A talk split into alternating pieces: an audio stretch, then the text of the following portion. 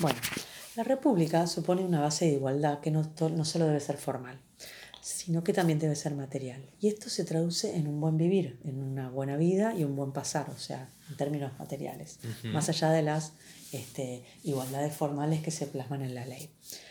El resultado de las últimas elecciones mostró que hay una, un, desencuentro entre lo que opina eh, o lo que entiende o percibe la, la, clase dirigente que se encuentra de lo que, dentro de aquello que yo me gustaría denominar el palacio, respecto de el ciudadano a pie que circula por la calle. Y sin perjuicio de que el resultado fue la mejor encuesta, el resultado de las elecciones es la mejor encuesta para entender cuál es ese divorcio, hubo una diferencia muy notable respecto de las encuestas o las los herramientas de medición de la opinión pública con las que trabajaron esa clase dirigente que se encuentra tan alejada de, la realidad. ¿Vos qué opinás, Tomás, de esto? Bueno, para mí, como bien dijiste, la elección es la mejor encuesta del humor social. Lo que termina pasando es que nuevamente, porque no es la primera vez, las encuestas se terminan siendo una especie, terminan siendo obsoletas de alguna manera para tratar de percibir cómo está ese humor social justamente. digo, hay distintos motivos. Por un lado puede ser que ya se sigue trabajando con formas de medir que son antiguas, por ejemplo la metodología IBR. ¿Y qué consiste la metodología IBR? Bueno, la metodología IBR consiste en que un, un contestador automático llama teléfonos fijos. En un mundo que cada vez usa menos teléfono fijo y en el cual nos comunicamos a sobre todo a través del celular y WhatsApp. Sí, o las redes sociales. Exactamente. Bien. Entonces, por un lado pasa eso, que la clase dirigente, como bien dijiste, y en este caso la política más específicamente, sí. sigue tratando de captar el humor social y ver qué conviene decir con instrumentos de medición de opinión pública que van quedando atrás. Bien.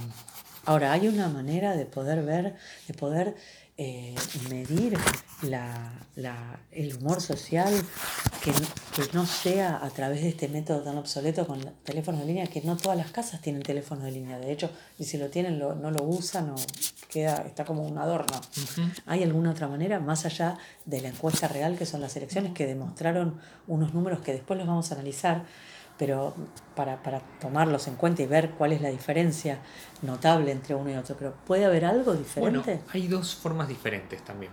Hoy, en, sobre todo desde 2019, porque ya había pasado en las elecciones legislativas de 2017 y las presidenciales de 2015, que las encuestas habían estado muy lejos de lo que terminó ocurriendo, algunas consultoras empezaron a trabajar con medición de encuestas a través de redes sociales, email, etc.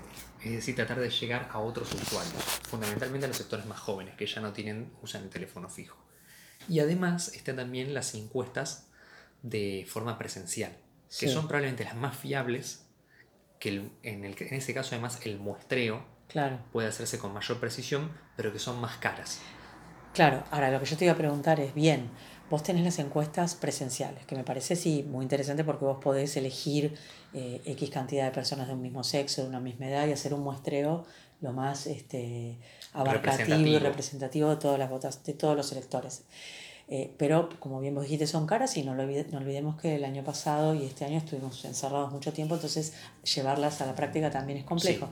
Ahora, las otras encuestas, las de red, eh, quizás eh, sean una buena herramienta, sin embargo, me parece que no todo el mundo tiene acceso a la red. Bueno, es la inversa del IBR. Tal vez te quedas con el sector más joven, pero dejas afuera al, al componente etario más grande. Por ejemplo, a los mayores de 70 años. Sí, o aquellos que no tienen. o aquellos que son los perjudicados por la brecha digital. Claro, también. no tienen o redes o teléfono celular con, eh, con un sistema no prepago, sino de plan, digamos, o sea, pagan una X cantidad de datos Sí, que tienen, manera de tienen menor conectividad, entonces no pueden, quedan también excluidos de la muestra, se terminando la inversa de lo que es con el IBR. Exacto, bien, o sea que también tampoco con esa, de esa manera... Es 100% fiable. No hay, o sea, más allá del error que puede haber, el sesgo o lo que la gente mienta, eh, inclusive en las bocas de urna, porque también tenemos que durante las elecciones, y ahí vamos a los números, eh, a, las, a la hora en que ya se podía empezar a, a difundir eh, los resultados de las famosas bocas de urna. Sí, desde las 9 de la noche. Desde las 9 de la noche, eh, que bueno, es otro tema, ese también el tema de las bocas de urna, para quizás otra charla. El tema de las bocas de urna a las 9 de la noche mostraban alegría en ciertos lugares y eh, Cautela. cautelan en otro sector del- de, las- de las listas o de los partidos que se presentaron o las coaliciones. Sin embargo, a las 10 de la noche eso cambió todo. ¿Cómo puede ser que a las 9 de la noche había una coalición que estaba saltando de felicidad y festejando y del otro lado había otra que esperaba? ¿Cómo puede ser que los resultados hayan sido tan eh, diversos? Tal es así que en, en la... Vos los manejás mejor a los números, pero que Bueno, en sí, la ciudad de Buenos Aires haya habido un resultado más esperado y en la provincia no. Bueno, ¿Qué pasó? bueno, y en todo el país además, porque lo que terminó pasando sirve para retomar esa idea del divorcio entre el palacio y la calle, que Bien. habías dicho vos al principio. Sí. Porque más allá de los errores que pueden tener los instrumentos, evidentemente también hay un problema de la dirigencia. Si nos remontamos a las 7, 8 de la noche, Sí. 7 de la tarde, 8 de la noche, más Sí. o menos, nosotros veíamos cautela, incluso mensajes de los candidatos de la coalición opositora más grande de Juntos por el Cambio que salieron como diciendo, bueno, en noviembre veremos cómo podemos ganar. Y vos veías del otro lado a los referentes del Frente de Todos, de la lista oficialista de la provincia, saltando Sí, y festejando. festejando, Sí, sí, sí. propiamente dicho. Y veías acá no solo canales oficialistas, sino opositores hablando de una victoria del gobierno. Sí, sí. Entonces eso sirve para trabajar la idea del divorcio, porque no se le puede echar la culpa a los instrumentos del divorcio entre el palacio y la calle. En todo No. caso, lo- la falta de fiabilidad de esos instrumentos es una consecuencia. Sí, sí. Pero y repasemos los resultados. En la Dale. ciudad se dio algo parecido, se dio lo esperable. Juntos por el Cambio sacó más de 40 puntos, 48 específicamente, y el Frente de Todos sacó un poco menos de lo que esperaba, sacó 26 en vez Sí, 30. esperaban un poco más y también hubo un error ahí de percepción. Sí. Y Pero también hubo grandes este, sorpresas. O Bueno. no sorpresas porque se los esperaba, pero Podríamos decir que el extre- la extrema derecha, que vendría a ser Javier Milei, el candidato liberal, sí. sacó, superó los 10 puntos, sacó 14 específicamente. Él esperaba menos Él incluso. Se hablaba siempre de 10, 11 puntos. Sí. Y las listas de izquierda, Ujú. por sumar al FIT, al Frente de Izquierda, y a la lista de Luis Zamora, Sí. sumaron casi 9 puntos. Es mucho. 8,8. Es mucho. Es un récord, creo que Ujú. por lo menos de que existen las PASO. Sí. Para poner una, una, un Sí, límite arbitrario. un, sí, un límite. Ahora, en la provincia se dio, en la provincia no hubo errores de margen como acá. No. Se dio vuelta todo. Eh, Juntos por el Cambio, que se lo veía a la suma de Manes y Santilli entre 30 y 32 puntos, sacó 38. Y el Frente de Todos Sí, estuvo debajo de los 40 y debajo de los 35, que sacó 34 puntos. sí, que es Mientras muy poco para el las de encuestas y los bocas de urna que circularon ese día hablaban de que el peronismo unido de los 40 puntos no bajaba y ya lo daban en 43 o 44 puntos. Sí, por eso el festejo, digamos. Exactamente. Y después, bueno, las listas más eh, extremas, ya sea por izquierda o por derecha, anduvieron cerca de los 5 Ahora, puntos. ¿no será que, eh, y te hago, te hago esta pregunta, ¿no será que los, los candidatos o los de la clase dirigente, específicamente la política, y a veces también la empresarial y la sindical, no ven y leen las cosas de acuerdo a lo que quieren ver, eh, Sí, de, de acuerdo con ese divorcio del que venimos hablando, esa, esa eh, separación donde no es como que si no se cruzaran Sí. con lo que pasa en la calle. Bueno, para mí un poco ya venía de antes eso, pero eh, digamos que la pandemia lo profundizó seguramente. Ah, puede ser eso, porque sí. también pasó en otras provincias. Ocurrió en provincias en las que el peronismo está acostumbrado a ganar por más o por menos. Se Sí. discute simplemente el margen. Perdió en Santa Cruz, Sí, en Chaco, en La Pampa, en Misiones. en Misiones, que hay una coalición provincial que es aliada del gobierno nacional. Y así podríamos nombrar varias más. Em, justamente me parece que el divorcio es previo, pero que la pandemia también lo profundizó de alguna manera. Y se nota más en el caso del gobierno, que creía que con una buena estrategia de vacunación y con tratar de soltar un poco las riendas de la actividad económica más o menos cerca de, la de, las, de las primarias, iba a alcanzar. Y no fue así. Digamos, si el gobierno quisiera notarse un logro de la pandemia es que no colapsó el sistema de salud sí. y que logró sostenerlo hasta que pudo avanzarse con la vacunación. Bien, pero eso evidentemente no alcanzó. No O sea, la alcanzó. gente está vacunada, no sé, si bien hubo muchos muertos, no colapsó el sistema de salud, o sea, muertos iba a haber y hubo en todo el mundo.